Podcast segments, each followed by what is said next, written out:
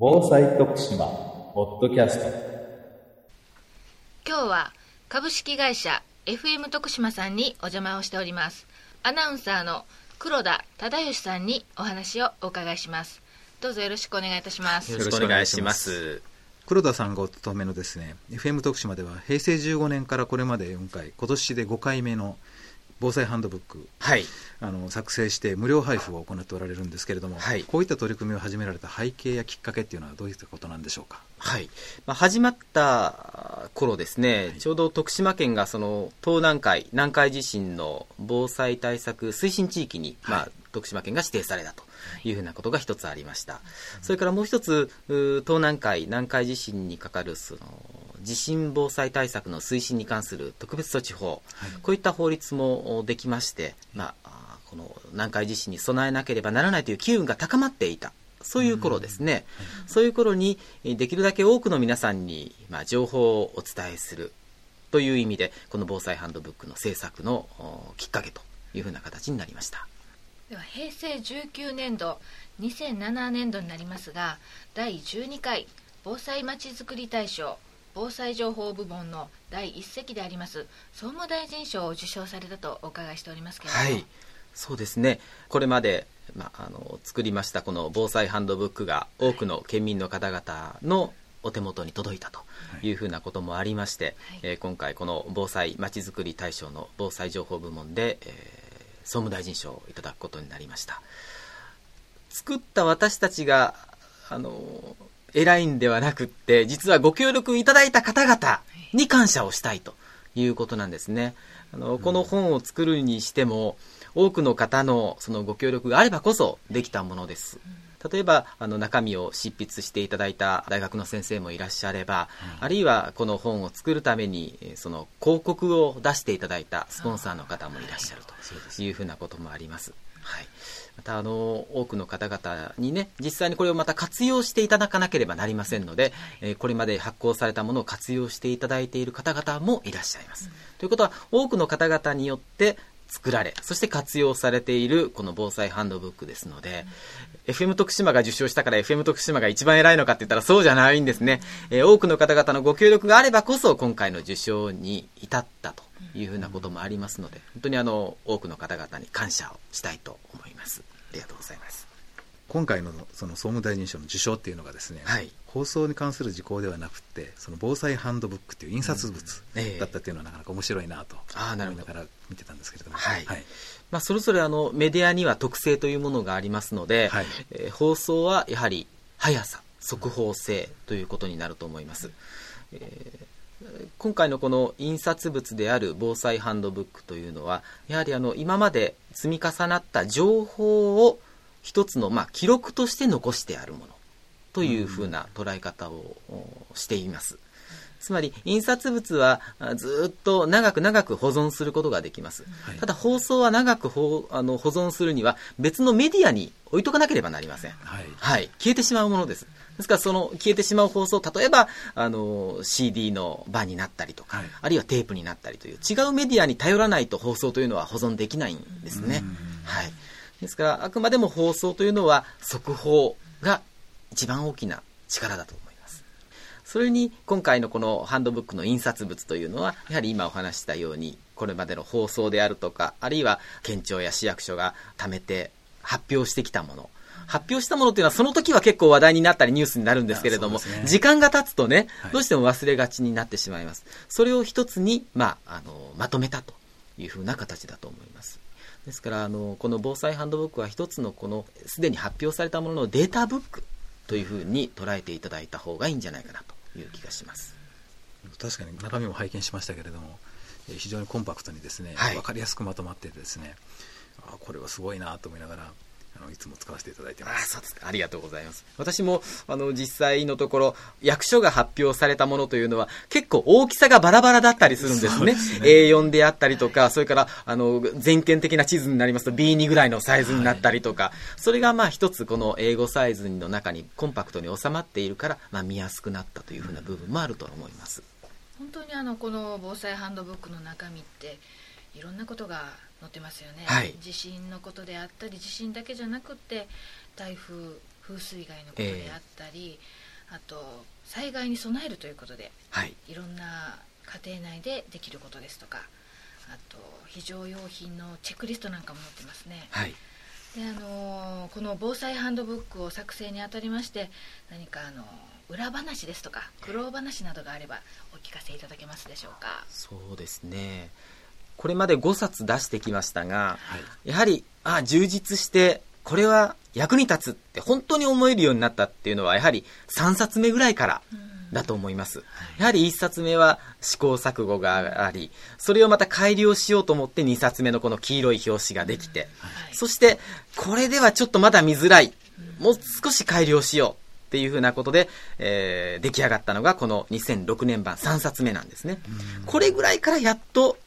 まあ、時間を置いても十分使えるものですね。色あせない情報になってきたのではないかというふうに思います。やはりその情報の充実度が一番大きいところだろうと思うんですね。ですからあのこれこの2006年版ぐらいから積極的にその例えば役所が発表した情報なども分かりやすくそのままあのカラーで載せるようになりました。それまではあのどうしても役所が発表したものも遠慮がちにですね小さくしか載せてなかったんですね。はい。でもそれではいけない。あるいはこれをもっと見やすくというふうな形で、実際にこの2006年版以降は、はっきりした、え大きな地図で載せるというふうなこと。それから、す、えー、で、にあの被災をされた場所の写真などもですね、えー、積極的にあの防災センターさんなどにご協力をいただいて、情報提供をいただいて載せるようになりましたので、やはり皆さんのご協力がまさしくいただいて出来上がった2006年度版以降だと思うんですよ。そういう意味では、あの、裏話というのもなんなんですけれども、積極的にご協力をいただけたのが、この辺りからというふうなことだと思います。えー、先ほどあの作る時にも皆さんが協力をしてくださって、はい、しかもそれを県民の方が使ってくださって、はい、そういうふうないろんな取り組みがあっての受賞だというふうなことをおっしゃってましたけれども、はい、えー、このハンドブックですね実際にはどのような場面であの活用されているかこの辺りを教えていただけますか？はい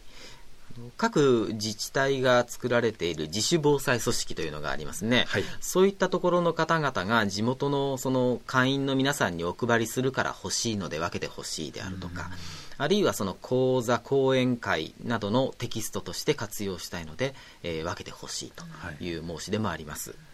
それから私自身が徳島市の防災指導員を務めてますので、えー、コミコミュニティセンターであるとか公民館で行うその講話の中で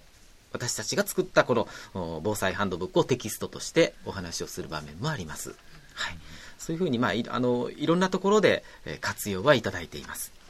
これあのまだですねお手元にないっていう方はですね、はい、どういったところに行けばあのいただことができるんでしょうか？私たち FM 徳島の玄関に置いてありますし、はい、あるいは県の防災センターでもお配りしていますので、はい、えー、そちらの方で、えー、お受け取りいただくかあるいは郵送ご希望の方はその郵送代ですね、はい、1冊あたり200円分の切手を貼ったあこの防災ハンドブック往復はがきが入る封筒をお送りいただきますと、えー、こちらの方から、まあ、無料でお送りしているという形ですね。これは1回あたり何冊ぐらい印刷をされているんですか？1回10万部制作です。はい。ですからこれまでに、まあ、ほぼ50万部。徳島県内には1冊以上のお宅にあるはずという計算にはなりますね。2008年度版で5冊目ということなんですけれども、はい、あのこの2008年版の何かこの年ならではっていう特徴があれば教えていただけますか？はい、えー、今年のこの防災ハンドブックの特徴としては、はい、まず全国的に大きな地震が発生するようになってきました、はい、いつどこであったのかというのがあまりにたくさんあって忘れがちになってしまいます、うん、そこで日本地図の中に、この辺りでいつ地震が起こったというふうなことを一覧表にしました、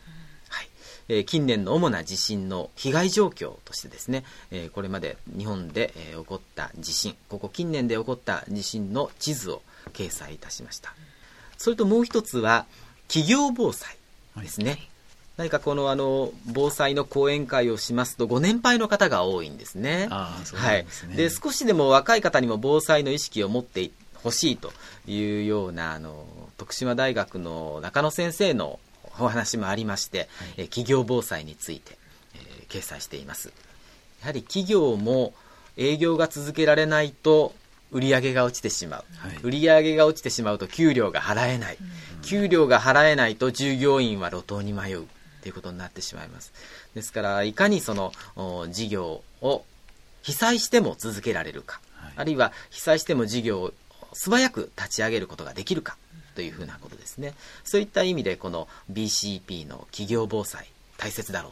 うということで今回掲載いたしました。この日本列島の地図一覧表にしていただいているのを見ますと本当にどこにいても地震っていうのは日本列島どこにいても起こるんだなというのが一目で分かりますね。そうですね。でもあの例えば新潟あるいはあ富山で金沢石川であったあった地震もあの時って一体いつだったかだろうか、そうですね。っていうふうなことでね、えー、やっぱりこういう整理されたものを見てみないと、ついも忘れがちになってしまうということはありますね。はい、被害状況も本当に一目瞭然で整理していただいて、はい、日本に住む以上はいつ自分も地震に遭うかもわからないっていうような、こう危機感を感じるような一覧になっているような気がします。FM 徳島ではですね防災ハンドブックの配布に加えまして、はい、えー、その他さまざまなですね防災情報の発信に取り組んでおられると聞いてますけれども、はい、いくつかご紹介いただけますか？はい。例えば今回この2008年度版の防災ハンドブックを作りましたので、はい、えー、徳島大学の中野先生にスタジオに来ていただいて、えー、その先生がお持ちの情報あるいはお話を放送で流しました。これはあの今年の9月の末のことです、えその他にも、え10月から、えミニ番組なんですけれども5分間の防災番組をスタートさせています、はい。えその他に徳島県内に住んでいらっしゃる外国人の皆さんに、ま情報を伝えなければならないということもありまして徳島県の国際交流員の協力を得まして英語と中国語で外国語による放送ができる体制をとっています。ですから地震が発生した場合にはこの英語と中国語で、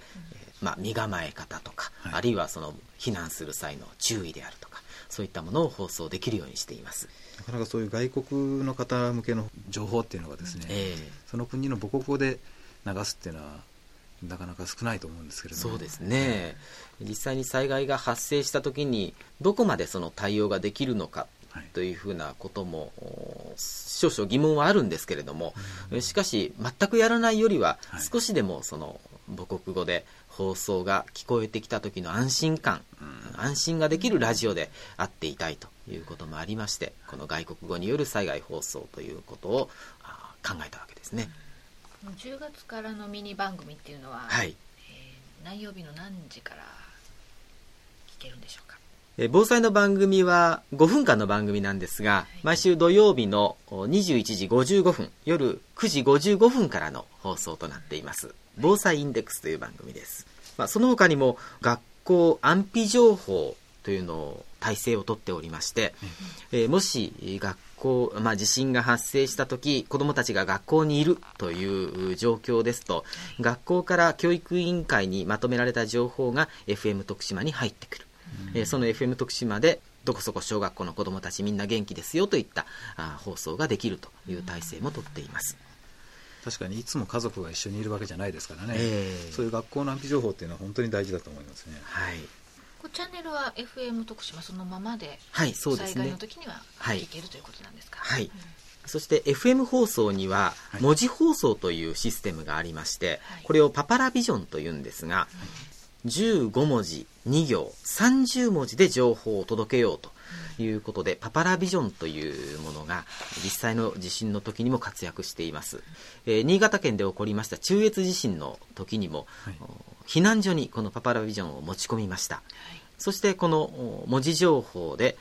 避難所の皆さんに例えばその食料の配給であるとか、あるいはまたお風呂がいつから使えるとか、そういった情報を、まあ、エンドレスで流すことができたということなんですね。そういう避難所に行くと何が困るかってよく聞くのはそういった情報が何も入ってこないからわからない、うん、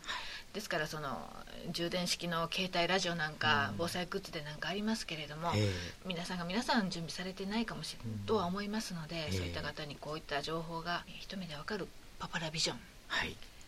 大きさはどれぐらいのものなんでしょうかね？これはあの横幅がおよそ1メートルぐらいですね。かなり大きい、ね。はい、大きいものですね。はい。じゃあ割とこの広い体育館避難所体育館に一つあればもう皆さんが見れる、ね、そうですね。多くの方がご覧いただける、はい、ということですね。まあこういったものをこれはあの FM の電波を使って、はい、あの送りますので、はい、えー、例えばあの徳島のこの幸町のスタジオで文字を入力すると、うん、FM 徳島が聞ける範囲であれば、うん、その文字が読み取れるということなんですね。ですからあのもし聞いてて聞き逃してしまっても同じ情報が文字で流れることができれば目で確認することもできますしね。そうですよね。こういざっていう時にあ今言ってたけれどっていうのがよくありますからね。そうですね、えー、はい。まあ、言葉で伝える方はそうならないように繰り返し伝えるというふうなことも大切なんですけれども、まあ、それ以上にですね目でも情報が届けられるということでこのパパラビジョンというまあ、システムの活用とい。うことも、一つ有効なものだと思います。今までこうたくさんですねあのハンドブック以外にもご紹介いただいたんですけれども、はい、これからの事業予定とかですね、はい、構想というものがありましたら教えていただけますか？そうですね。実は FM 徳島は社員が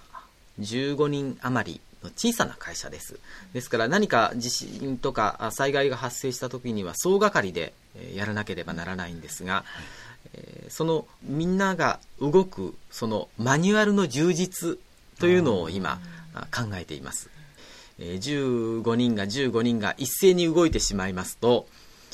どこかで空白地帯ができてしまうということになります。ですから仕事の分担をはっきり決めて動くということですね。それと前方で動く人もいれば後方支援も必要になってきます。物事を継続するためには、はい、そういうふうなこともトータル的に考えたこの社内での防災のマニュアルの、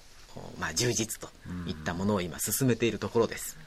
お恥ずかしながらまだまだこれからです。今日は貴重なお話をどうもありがとうございました。どうもありがとうございました。失礼しました。徳島県がお届けするインターネット放送防災徳島ポッドキャストこの番組に関するご意見ご感想をお寄せください。メールアドレスは防災アットマークメールドットプレフドット徳島ドット LG.jp